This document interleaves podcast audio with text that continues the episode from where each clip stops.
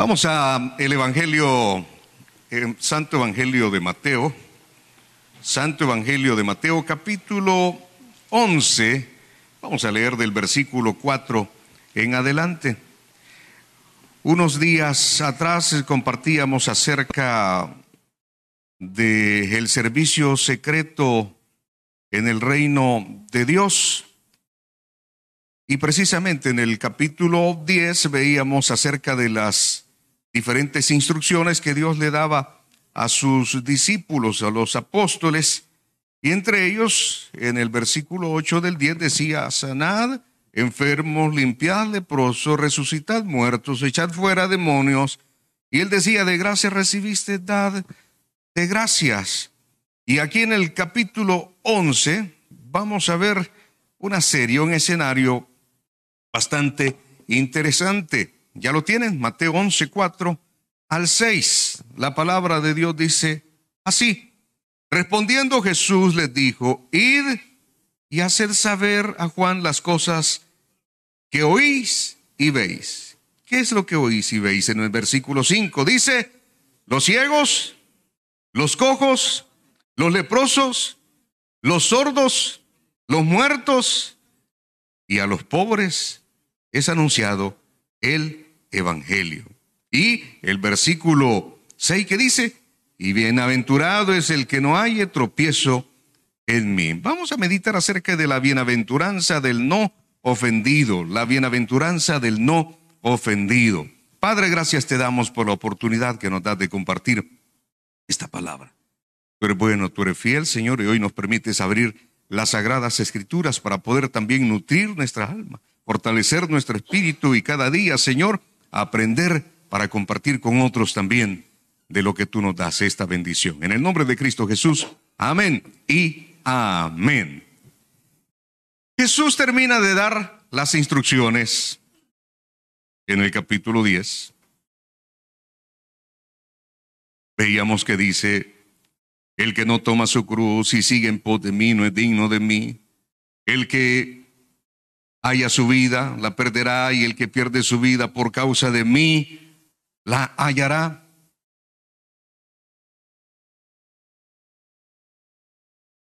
Aquí aparece Juan el Bautista en una situación bastante difícil. En lo que Jesús termina de dar las instrucciones a sus discípulos, a sus apóstoles, aparecen dos discípulos de Juan el Bautista. Y llegan con una interrogante.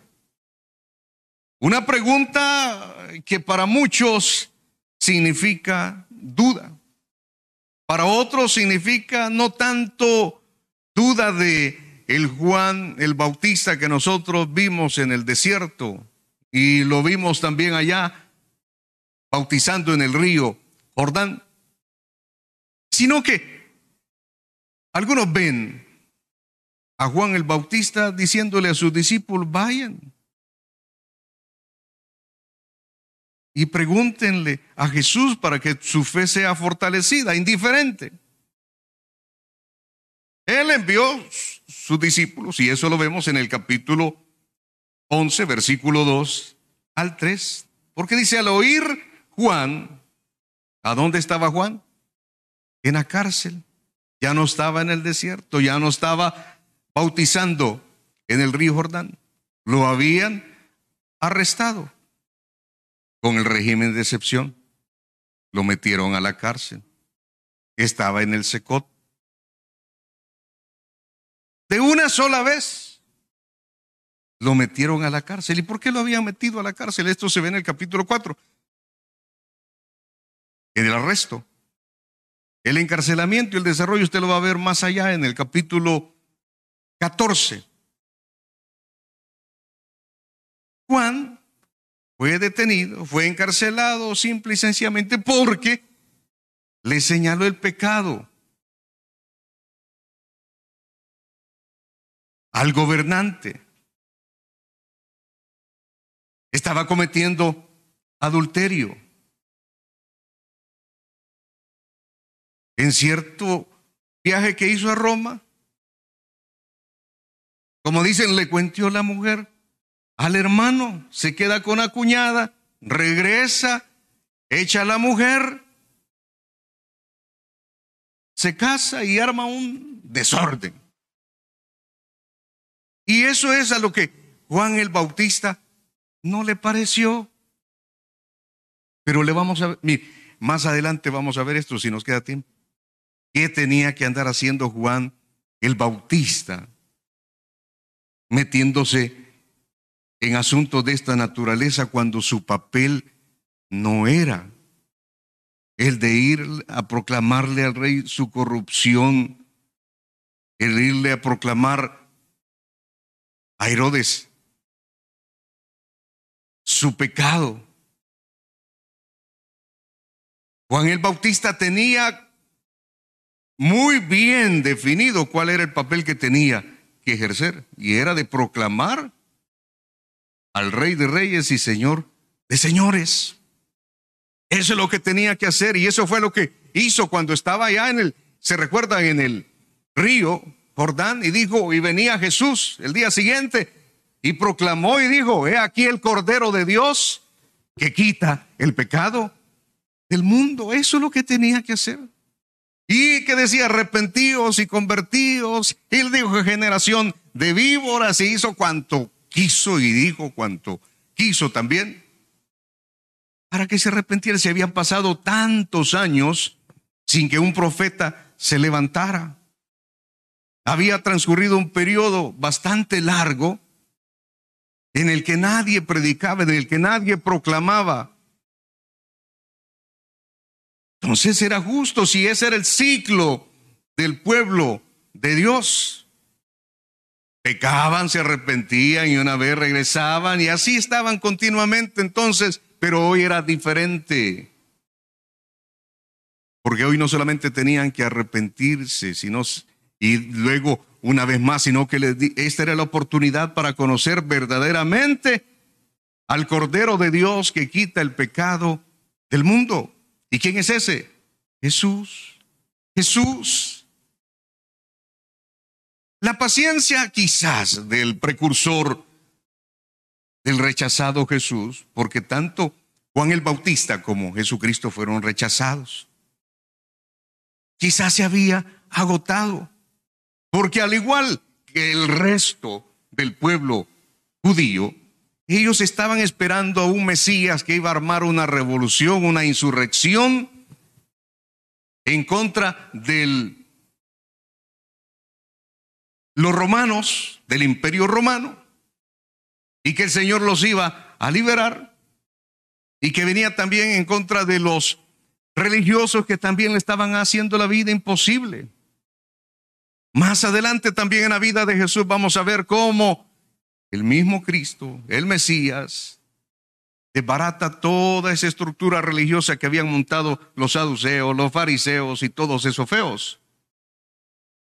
La realidad es que la situación en la que se encuentra Juan el Bautista, metido en la cárcel, escuchando que el Señor está haciendo milagros, Llega el momento en el que dice, bueno, ¿y a mí? ¿Cuándo me va a sacar de la cárcel? ¿Cuándo voy a ser libre? Por esa razón es que envía a sus discípulos y le dice, pregúntenle si es el enviado, pregúntenle si es el Mesías. ¿Y qué le dice Jesús? Eso es lo que estábamos viendo acá. Y lo que leíamos al oír Juan que estaba en la cárcel, los hechos de Cristo le envía dos de sus discípulos para preguntarle, ¿eres tú aquel que había de venir o esperamos a otro? Y Jesús responde, respondiendo Jesús les dijo, versículo 4, y de hacer saber a Juan las cosas que oís y que veis. Y a eso nos ha llamado el Señor. Mire, nosotros no tenemos por qué andar defendiendo a Jesús. Nosotros no somos abogados. Simple y sencillamente tenemos que ir a presentar el mensaje de salvación, a presentar que Jesús es nuestro Señor y Salvador y que tiene un plan de salvación para nuestra vida. Dijo, mire, vayan, Y díganle a Juan que los ciegos ven, que los cojos andan, los leprosos son limpiados, los sordos, ¿qué pasa? Oyen, los muertos son resucitados y los pobres, ¿qué? Para los pobres es anunciado el Evangelio. Vayan y díganle. ¿Tiene dudas, Juan? Pero Juan lo que estaba diciendo, lo voy a increpar. Le voy a tocar el corazón a Jesús para que no se olvide de mí. Que se recuerde que yo proclamé que estuve en el río Jordán bautizando y llamando al arrepentimiento y quizás se ha olvidado de mí. Le voy a enviar estos dos discípulos para que le pregunten. Y muchas veces nosotros así nos pasa, ¿no es cierto? Cuando estamos en problemas, en dificultades, en necesidades, en agüite, en acabazón, en ansiedad y muchas veces en depresión. ¿Cuándo me va a escuchar el Señor que no se recuerda que yo le gano almas? Que yo le sirvo, que yo me levanto temprano. Y a veces queremos increparle al Señor. Así tan descaradamente queremos sacarle en cara de nuestro servicio, de lo que hacemos para que Él se recuerde y tal vez tiene misericordia y nos saca y nos da el billete que necesitamos para pagar la deuda que tenemos. Tal vez se recuerda de mi servicio para ver si el Señor me sana, para ver si el Señor me devuelve lo que me han robado. Así somos, mire, esta no es característica única del Juan el Bautista. Él sabía que Cristo era aquel que había de venir. Él lo había recomendado allá en Juan capítulo, en el 1, 29, 36. Luego vemos a Juan arrestado en el Mateo capítulo 4, versículo 12. Y le dice, Señor, ¿qué vas a hacer por mí? Yo sé que estás haciendo allá afuera muchas cosas. Estás bendiciendo a muchos, pero te has olvidado de mí. Y nosotros cuando vemos a otros que bendice el Señor, no es cierto que así decimos. Y porque a este le estás dando carro, Señor. Y porque a este le estás dando casa. Y porque a este lo mantienes bien. Y mira, ya, mira yo cómo estoy. ¿No les ha pasado eso? Yo creo que a todos nos ha pasado en diferente momento. Pero después, sin embargo, Cristo dice que no hizo nada. No hizo nada por Juan. Estaba haciendo mucho por otros, pero nada por Juan el Bautista. Y por esto, quizás en determinado momento, Juan piensa, ¿y ahora qué hago pues? El tiempo que le di al Señor. Mira en la condición en la que estoy. Por eso el Señor al final dice, bienaventurado el que no haya tropiezo en mí. Muchos vinieron al Evangelio porque tenían problemas, al igual que todos. Muchos vinieron a Jesús porque ya era la última opción, pero también al igual cuando encontraron que en el Evangelio no había prosperidad económica, Muchos se retiraron. Durante la pandemia, muchos bajaron la guardia y perdieron su fe porque perdieron a un familiar. Y querían que Dios lo sanara, que lo sacara del quirófano. Y partió hacia la eternidad. Y dijeron, este no es el Cristo que nosotros habíamos estado escuchando que era sanador, que era protector, que era proveedor. Pero se nos olvida que Dios es soberano y que Dios tiene un propósito para cada uno de nosotros y que Dios tiene un trato personal, individual. No es colectivo. De aquí es difícil provocar a Jesús. Cuanto más tratemos de hacerlo y decirle, Señor, acuérdate de las cosas que he hecho por ti, Él se va a mostrar más indiferente. Y eso yo lo he vivido en carne propia. No es que el Señor no me ame, no es que el Señor no se interese en mí. Pero sabe, Dios siempre tiene una respuesta para cada uno de nosotros. Y la respuesta de Jesús a los discípulos de Juan el Bautista le dijo, id y hacerles saber. Mire, el Señor menciona primeramente que a los ciegos. Qué feo es no poder ver, ¿verdad? Yo desde los 14, 15 años utilizo lentes por problemas de miopía.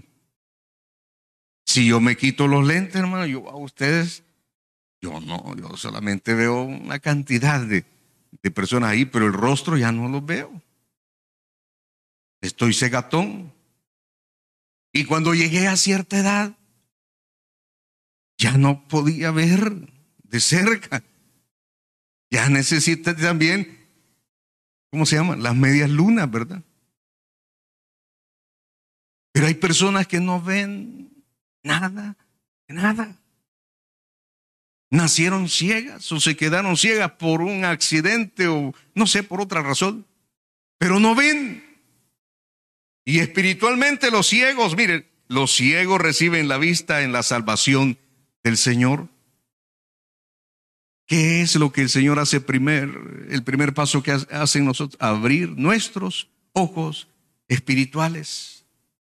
Hechos 26, 18 dice, para que abra sus ojos, para que se conviertan de las tinieblas a la luz y de la potestad de Satanás a Dios. Solo así podemos recibir al Señor cuando nosotros lo vemos. Pero muchos de los que estamos aquí todavía no hemos recibido la vista completa. Estamos viendo más o menos, recuerdan aquel ciego que veía sombras nada más. Pero el Señor quiere abrirnos totalmente la vista para ver su gloria, para ver su plenitud. El Señor ya no quiere que andas ciego espiritualmente. Muchas de nuestras cegueras son psicológicas cosas del pasado, inclusive cosas del presente que no nos permiten ver más allá de lo que Dios tiene para nuestras vidas. Nosotros simple y sencillamente vemos ahí cerca y vemos oscuro. Vemos empañado. Pero Dios dice, mira, yo te quiero dar una visibilidad, te quiero ver una visión en tus ojos de 2020. Esa es la visión perfecta, 2020. Pero algunos andamos ahí con problemas de visión. ¿Cuánto es lo que tengo? Mire, yo aquí creo que tengo como 200 y algo. Y aquí como 300, así que ya se imagina. No veo nada, me lo quito. Y el pastor me dice cuando en la noche me mire viejo usted, sí que usted no ve. Los primeros días cuando caían unas tormentas serias acá, y nos íbamos tipo 12 de la noche, allá por el campito. Entre Michapa y San Martín caen unas tormentas que, hermano, los cricos no son testigos. Y uno choco. Y me váyase usted adelante para que me vaya guiando. ¿Cómo no? Mire, ya lo iba a encunetar porque no se veía nada. Y muchos de nosotros aquí no vemos nada. Y Dios tiene para nosotros, mire, gozo, paz, pero no lo sentimos, no lo vemos. Dios tiene bendiciones no solamente abstractas, sino bendiciones concretas. Y una, cuando uno empieza a ver qué es lo que hace posteriormente, empieza a caminar. Y es lo que dice acá. Los ciegos ven, los cojos, ¿qué? Andan. Espiritualmente también los cojos representan a los que no pueden en el camino de Dios dar un paso. Pero ¿qué pasa después de, después de recibirlo? Pueden caminar.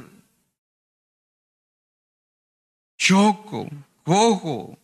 No es así nuestra vida, pues. Pero usted empieza a ver y luego usted empieza después a caminar. ¿Qué le dijo, Señor, al cojo? Al cojo? Toma tu lecho, tómalo y Empieza a caminar, anda. Y a otro le dijo, ahí deja tu colchoneta, hombre. y empieza a caminar. ¿Qué pasa con nosotros? El Señor muchas veces nos dice, no, ya dejen su carga. Ya dejen de estar pensando lo que durante mucho tiempo los ha mantenido allí, en el piso. Vean la nueva vida que tengo para ustedes. El Señor ya nos sanó, ya podemos caminar. Cuando somos bebés nos caemos constantemente y también cuando ya somos viejos también, por uno debe tener cuidado, hermano, cuando ya pasa de los 50 años. Usted todavía se cree bicho, bicha, ¿verdad? Y corre y todo. Yo le digo a la chusita, mira, no te subas al techo. Porque esa viejita, no hombre, a mí me da miedo, fíjese. Se sube al techo y con ella sube al chucho. Y usted la ve cortando mamones, la ve cortando jocotes. Y ahí me trae, mire, pastor, aquí le traigo estos jocotes. Y me subí, ay no, chusita, tiene cuidado. No, sí, mire, yo amarro la escalera, que no sé qué. Uno debe tener cuidado. Y en la vida espiritual, uno tiene que tener cuidado de afirmar bien los pies porque el Señor ya nos sanó. Qué difícil es no poder caminar, hermano. Una vez me cayó una escalera en el tobillo, pasé como 15 días que no podía caminar. Hermano. Así se me puso el tobillo. Hasta que el pastor llegó, porque vivía enfrente allá de Usulután. Y como él se venía el lunes, yo me quedaba el lunes ya martes y el, y el miércoles que llegó, yo no llegué a la oficina de él, ni fui al culto. Entonces se fue a meter, no, mire que no puedo caminar, le dije. Y a veces nosotros también así pasa, hermano. El Señor ya nos dio la visión, el Señor ya nos dio la oportunidad porque éramos cojos, pero hoy podemos caminar, pero no queremos arrancar, hermano. Se nos dice que sirvamos, no servimos. Ay, evangelizar. Hermosos son los pies de los que anuncian las buenas nuevas. Aunque nuestros pies sean como tamalitos, ¿verdad? Porque yo tengo unos pies bien bonitos, hermano. Planos, pero bonitos. Mire qué feo es tener pies planos, hermano. Uno solo cayendo se anda. Yo por eso Mire, yo tenía una habilidad para el fútbol, pero como me caía cada rato, de nada me servía. Pero los pies de los que anuncian las buenas nuevas de salvación son hermosos. Porque usted va y le dice, mire, yo era cojo, pero yo era ciego y ahora puedo ver y ahora puedo caminar y usted también puede ver y puede caminar. Los ciegos ven, los cojos andan. Los leprosos dice que son limpiados. Mire, los leprosos son los que recibieron la salvación de su rebelión para convertirse en ciudadanos del reino. ¿Cuántos rebeldes hay, aquí? Porque todavía hay unos rebeldes. El Señor constantemente nos está incitando, mire, no hagas esto, Cambia tu manera de vivir. Y uno es rebelde, igual que nuestros hijos. Una persona me llamaba temprano, en la madrugada. Me ore por mi hijo. Me dice, ¿por qué? Porque yo creo que está endemoniado. ¿Y es que le pasa? Tiene 14 años el cipote. ¿Y qué pasa? Fíjese que ayer le pegó al papá, mes. Y a mí me grita, le pega a los hermanos. Mire, le digo, llame a la policía y que se lo lleven al secote.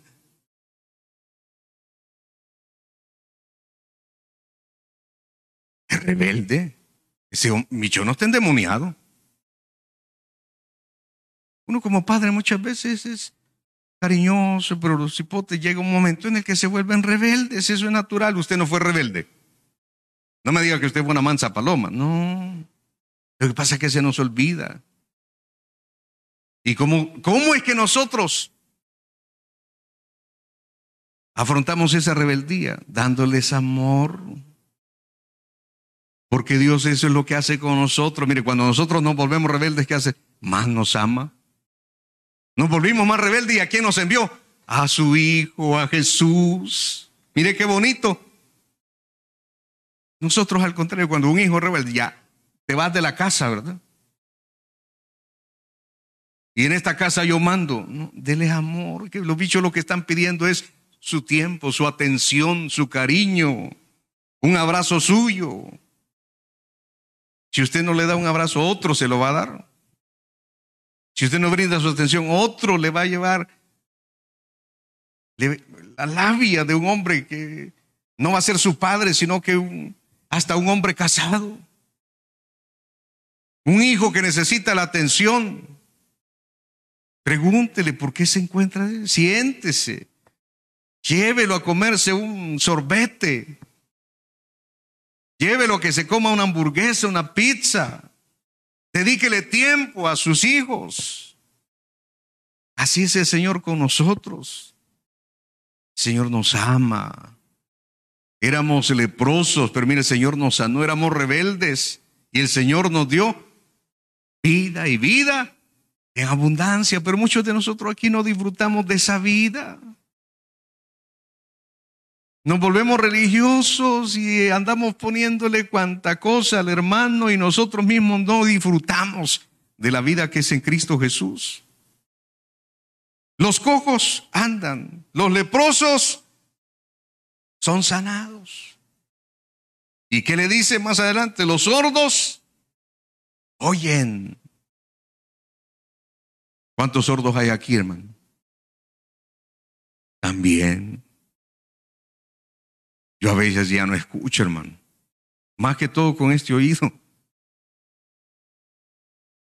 Yo a veces, me, ah, sí le digo, porque ya no escucho. Y a veces me da pena preguntarme qué dijo. Pero no es cierto que éramos ciegos. Éramos, estábamos cojos, estábamos leprosos, sordos. No escuchábamos el plan de salvación que Dios tenía para nuestras vidas. Pero un día nosotros vimos, empezamos a caminar, el Señor nos limpió de nuestra rebelión y ahora podemos escuchar la voz de nuestro pastor. ¿Qué dice Juan? Yo soy el buen pastor. Él tiene un rebaño. Tengo mis ovejas y mis ovejas escuchan qué? Mi voz. No es casualidad que usted esté esta mañana. Dios siempre tiene algo para su vida, una recomendación en cada mensaje. Y usted dice, ya, ya aburre con lo mismo. No, lo que pasa es que el Señor constantemente está llamando la atención en el área en el que nosotros estamos fallando. Y el Señor no quiere que nos demos en los dientes. El Señor no quiere que fracasemos. El Señor lo que quiere es que nosotros cada día prosperemos espiritualmente y también materialmente económicamente, que su familia sea restaurada, que usted tenga un trabajo, amén. Dios quiere grandes cosas para nuestra vida, pero si nosotros no ponemos atención, si nosotros, sí, nos hemos vuelto sordos, no vas a escuchar la instrucción. Mire, hoy con esto del Internet, con el Facebook, con el Instagram que usted tiene instalado, usted tiene TikTok, tiene Instagram, tiene Twitter, hoy es X o X, usted tiene todas las aplicaciones. Y a través de todas las aplicaciones, hoy, a través de las aplicaciones, el tabernáculo le envía y transmite. El pastor todos los días también. Tiene cortos. Están los podcasts del pastor, las enseñanzas, frases del pastor, lo que se está haciendo en su congregación. Pero usted qué? ¿Tiene tiempo? ¿Cuánto tiempo le dedica al TikTok? Usted es especialista en hacer videos, ¿no? ¿Cuánto tiempo le dedica a Instagram? ¿Cuánto tiempo le dedica al Facebook? Y cuando ve que aparece por ahí algo del tabernáculo de Cojutepec, cuando ve que aparece el pastor, ah, no. Deténgase, hombre. Escuche lo que Dios quiere decirle. Puede ser su última oportunidad. Lo que Dios quiere decirle esta mañana. Dios le está diciendo y le está hablándole y cambia tu manera de vivir. Cambia tu manera de vivir. Yo quiero bendecirte. Quizás esta es la última oportunidad. Aquel que no conoce de Jesús, estás ciego, estás cojo, estás leproso, estás sordo. No puedes ver, no puedes caminar. Estás en rebeldía no puedes escuchar. Y el Señor le dice, también vayan y díganle que los muertos son, ¿qué? Resucitados. Los muertos son resucitados. ¿Cuál era nuestra condición? En Efesios usted lo lee, capítulo 2, versículo 1 al 5. Dice que estábamos muertos en nuestros delitos y pecados incapaces de tener contacto con Dios. Por eso es que Jesús le dice a Nicodemo, como le dijo, te es necesario nacer de nuevo. Te es necesario nacer de nuevo. Ahí en el capítulo 3, léalo tranquilamente en su casa. Y este hombre no era cualquier cosa. Nicodemo era un religioso, era un fariseo. ¿Y por qué le dice que tiene que nacer de nuevo? Sí. Si quieres, le dijo, ver el reino de Dios, tienes que nacer de nuevo. Y eso es lo que pasa muchos de nosotros. Solamente empezamos a ver el reino de Dios. Pero le dijo, si quieres entrar en el reino de Dios, tienes que nacer del agua, del espíritu. Tienes que nacer del agua y del espíritu. ¿Y qué es el agua y el espíritu? Muchos de nosotros ya experimentamos el arrepentimiento, ¿no? ¿Cuántos hicieron ya la oración aquí de arrepentimiento? Amén. Es una oración que alguien la hizo en un estadio allá en, la, en el siglo pasado y se oye bonita, ¿verdad? Señor, yo te entrego mi corazón, sé que soy pecador, que moriste en la cruz, que derramaste tu sangre preciosa, ¿verdad? Y que fuiste sepultado y que al tercer día resucitaste y que hoy estás a la diestra de Dios y que hoy te recibo. Tú eres hoy mi Padre y tú eres mi Salvador. ¿Lo hemos hecho o no lo hemos hecho? Y si alguien no lo ha hecho, que esta mañana lo haga. Y digo, no me arrepiento de mis pecados. Amén. Pero de allí para allá, nosotros tenemos que caminar. Empezamos a ver. Somos restaurados, somos sanados. Señor quita nuestra sordera. Y ahí que usted empieza a congregarse, usted se bautiza, usted empieza a servir. Amén. Y su vida empieza a cambiar, empieza a dar frutos de arrepentimiento. Para Nicodemo no eran nuevos y esto ya lo habían discutido con los demás miembros del Sanedrín quizás o con los demás compañeros ahí en la sinagoga.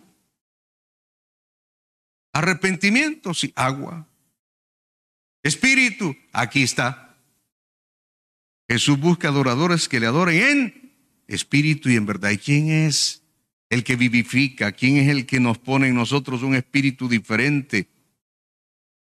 Y que dijo, mire, me voy, pero no les dejo qué? Huérfano, les dejo al otro consolador. ¿A quién? Al Espíritu Santo. Por eso es que muchos de los que estamos aquí no disfrutamos, hermano. No disfrutamos. Sí, no es que yo, mire, también he pasado por momentos en los que no le siento gusto. Y como, sí, cuando uno se aleja del Señor, cuando uno deja de leer las sagradas escrituras, cuando uno deja de congregarse, y alguien puede decir, mire, no sea tan religioso. No, es que es parte de nuestra vida, hermano. Hay gente que se acostumbró después de la pandemia a ver solamente las transmisiones por Facebook. A ver el canal 17, magnífico, véalo. A escuchar Radio Bautista, amén. A descargar los sermones, pero no tienen comunión con los hermanos.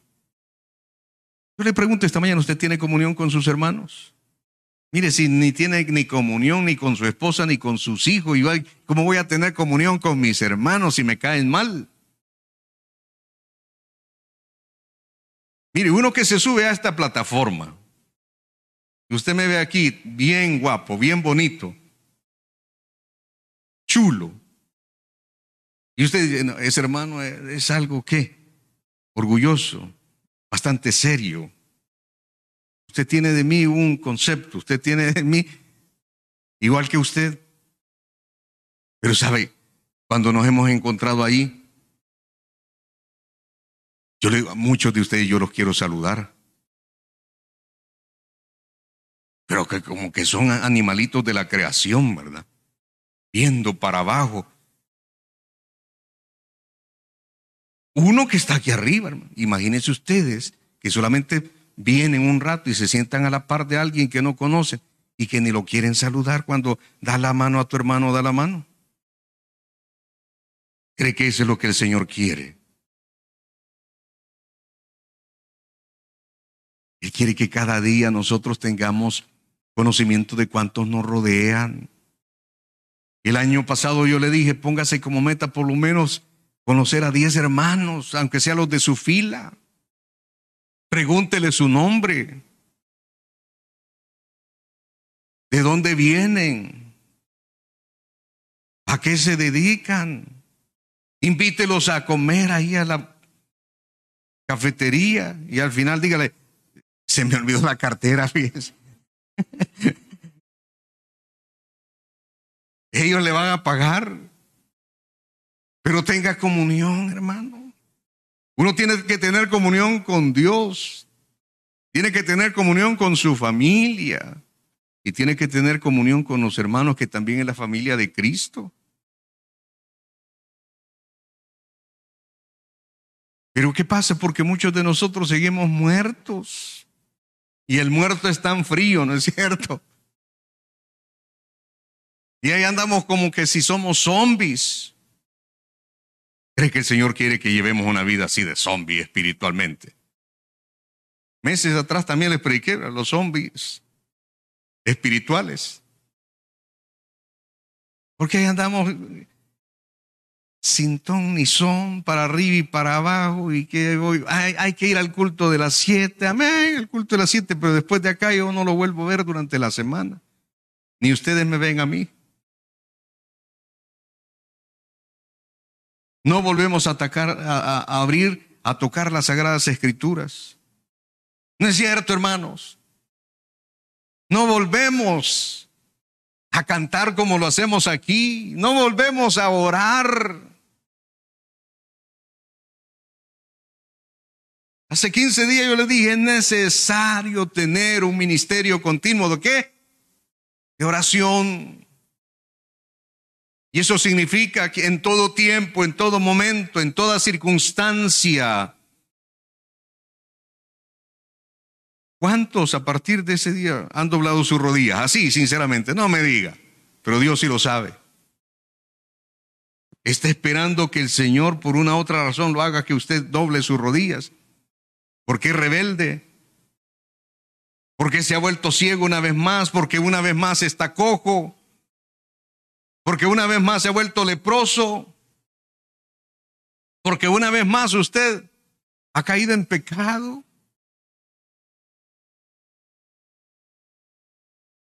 Hermanos, hermanas,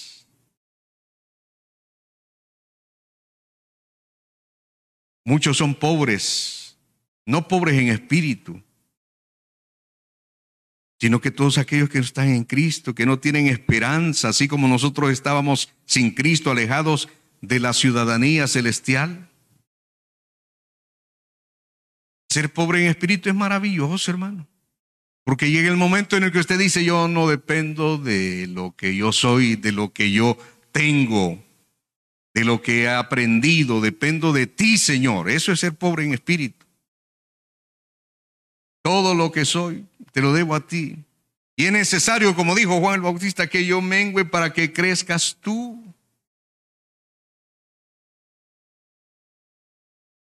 Pero el Señor dijo, yo he venido a darle vida y vida en abundancia, pero estamos pobres. No queremos ver, no queremos caminar en una nueva vida. Todavía hay rebeldía. Hay cosas que no queremos dejarlas. Solamente estamos viendo el reino de Dios. Entren al reino de Dios. El tiempo no nos alcanza para entrar en, eh, de lleno en lo que es el reino de Dios, pero si usted lee, le voy a dar esa tarea para que usted tenga una visión así a la ligera del reino de los cielos. Mateo 5, Mateo 6, Mateo 7. Léalo en su casa tranquilamente. ¿Cómo se instituye el reino de Dios? El reino de Dios sí es de la eternidad a la eternidad. Pero ¿qué anunciaba Juan el Bautista? Aquí, el reino de los cielos, ¿qué? Se ha acercado. Y lo vamos a dejar para otra oportunidad porque sí, le digo, el tiempo nos avanza, pero Aquí dice, oiga bien, bienaventurado el que no haya tropiezo en mí al final. Porque yo me imagino, hermano, de que Juan envió a sus discípulos, al igual que todos, hermano. Caemos en el agüite, ¿no es cierto? Dejaríamos de ser humanos si nosotros somos cuerpo, alma y espíritu. Si alguien nos hace eh, una mala cara, si alguien nos daña, interiormente nos sentimos mal. No se diga si alguien me da una devanada de chucho, ¿verdad? A usted nunca le dieron una devanada, hermano. Yo me recuerdo que en noveno grado, mire, un bicho metastació y por gusto, hermano. Es de esos bichos locos. ¿Se recuerda esos bichos locos? Y usted los encontraba en el pasillo, le daban una patada y le, lo doblaban y lo tiraban. Y esa vez así sucedió. Me dio una tastasía. Yo creo que hasta me disloqué porque caí en la esquina de, del arriate. Iba a creer que cuando yo era jefe de YSU, era gerente de YSU, llega a ofrecerme los servicios de aire acondicionado. Ve qué desgraciado, dije. ¿Te recordás cuando me tastaseaste? Hoy no te doy trabajo. y el diablo a muchos de nosotros así nos tiene, hermano. ¿Y usted está contento así? Yo creo que no. Creo que no. Te quiere ver más allá del horizonte. Quiere escuchar bien. Quiere sentirse en paz con el Señor. Quiere sentir que en usted hay vida. Mire que usted se levanta todas las mañanas. Ay, tener que ir a trabajar. Eso no es vida, hermano. Pero qué bueno cuando uno se levanta. Gracias Señor por la oportunidad que me das hoy de ver, puedo escuchar el trino de las aves, puedo ver la luz del sol, puedo ver a mi familia, a mis hijos. Pero que usted se la... Ay. Y lo primero que ve es a su marido, Para comenzar el día. Ay, qué desgracia. Y tener que ir al trabajo y encontrarse con su jefe, encontrarse con sus compañeros. Eso no es vida. Pero cuando Cristo mora en nuestro corazón y ha hecho grandes cambios en... No, hombre, uno es agradecido. Dejamos de ser pobres espirituales. Y usted puede tener, mire, ya estamos en el, hoy es domingo 27, ¿cuántos días faltan para que paguen, hermano? Y algunos ya andamos en acabazón, ¿no es cierto? Viendo cómo, pero ¿sabe qué? Cuando uno depende del Señor, Dios es bueno y Dios es fiel, hermano. Si yo le dijera cómo el Señor me sorprende, porque cuando yo me porto bien, mi papá es especialista en sorprenderme. Así. Pero cuando soy rebelde y todavía tengo la cara de decir, Señor, provéeme para terminar esta quincena. Mira que faltan cinco días. ¿Cómo, hermano? ¿Cómo? ¿Cómo? Pero cuando andamos rectos, cuando andamos en una vida de fidelidad, no, hombre, el Señor. Como cuando usted dice, ellas le están terminando los zapatos. La bicha, usted los va a comprar, va, veníteles. Usted anda ahí, sube, le da, sin qué para qué, mira, toma, Carmela, aquí están cinco dólares. Así es Dios con nosotros. Pero muchos de los que estamos aquí, mire, estamos encontrando en el Señor tropiezo. El Señor exhorta a Juan que retome el camino que se le había designado a fin de que fuera bendecido. Él le dijo, eres el heraldo, eres el mensajero, eres el embajador del Cordero de Dios, del Rey de Reyes, del Señor de Señores. Mire qué privilegio. No te metas en otros problemas. Tu trabajo es ese, tal como se había profetizado en Isaías, en Malaquías. Mire, yo no hay duda de que Juan se sintiera mal estando encarcelado. pues yo me imagino estar encarcelado.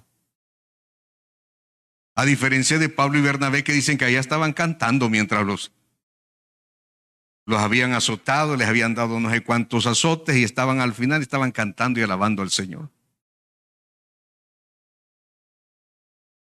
Pero cuando uno no tiene bien definido, y en este caso de Juan el Bautista, porque él pensó al igual que los demás que Jesús iba a venir a hacer una revolución, una insurrección, y que pase el tiempo y que te tienen encarcelado, al igual que nuestras vidas. Muchos de nosotros no tenemos definido de que para nosotros el vivir es Cristo y el morir es ganancia y que si morimos o vivimos somos del Señor. Cuando no tenemos esa definición, entonces cualquier cosa nos amedranta, cualquier cosa nos hace cambiar nuestra perspectiva. Y al igual que Juan, decimos, Señor, ¿qué vas a hacer por mí? Y quizás el Señor, tú ya le preguntaste y el Señor ha dicho, mira, yo no voy a hacer nada por ti. ¿Cómo se sentiría usted?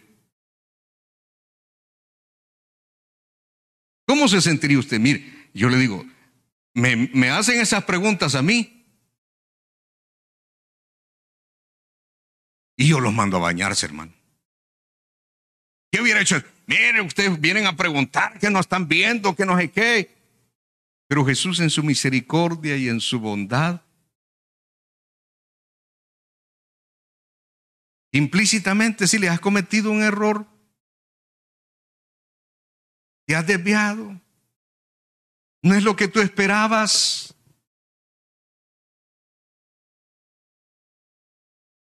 Pero explícitamente Jesús, ya son las ocho con veinte minutos. Ya nos pasamos. Más adelante defiende a Juan el Bautista. Hasta aquí oigo yo la chilladera de tripas, hermano. El Señor no quiere que nosotros tengamos por tropiezo el que Él no nos haya respondido o que no nos responda. Usted debe tener bien definido de que pase lo que pase, suceda lo que suceda, el Señor es soberano y Él hace lo que Él quiere y como quiere. Y que el Señor, si lo quiere tener allí, lo va a tener allí. Si el Señor no le ha respondido y no le quiere responder, lo va a responder y muchas veces su respuesta es sí, muchas veces es tal vez y muchas veces es no. Pero cualquiera que sea la respuesta, usted debe decir, Señor, te doy gracias. Te doy gracias. Usted es dichoso si uno encuentra tropiezo en Jesús, al contrario. Dice que somos bienaventurados. Eso quiere decir que somos doblemente bendecidos. Cuando usted tiene verdaderamente definido quién es su Señor y Salvador. Que si hoy no tengo, amén, mañana voy a tener y el Señor no me sana hoy, que se haga su voluntad. Y que si de esto voy a morir, me voy más rápido con Él hacia la eternidad de eso. Pero andar diciendo y pensando, Señor, ¿y por qué no has hecho esto? ¿Y por qué? No, no. Somos bendecidos por el simple hecho de que hemos recibido el perdón de nuestros pecados y saber de que no pertenecemos a esta vida, que nuestra ciudadanía es Amén. Entonces, dele un fuerte aplauso al Señor esta mañana.